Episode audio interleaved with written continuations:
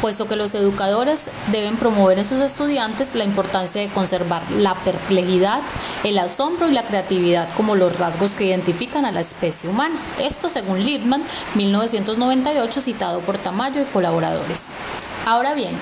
si tuviese que ubicarme específicamente en una perspectiva, no dudaría en tener como primer lugar aquella que le proporciona al pensamiento crítico la confluencia de varias habilidades como las mencionadas por Tamayo y otros autores, bases de la maestría en enseñanza de las ciencias, en cuanto a la argumentación, la resolución de problemas, la metacognición, las emociones, entre otras categorías que en este punto de mi formación me permiten asumirlas como indispensables para formar ciudadanos críticos, con capacidad de discernimiento, responsables y consecuentes con sus decisiones y sobre todo con una dimensión humana altamente desarrollada para actuar en su contexto inmediato.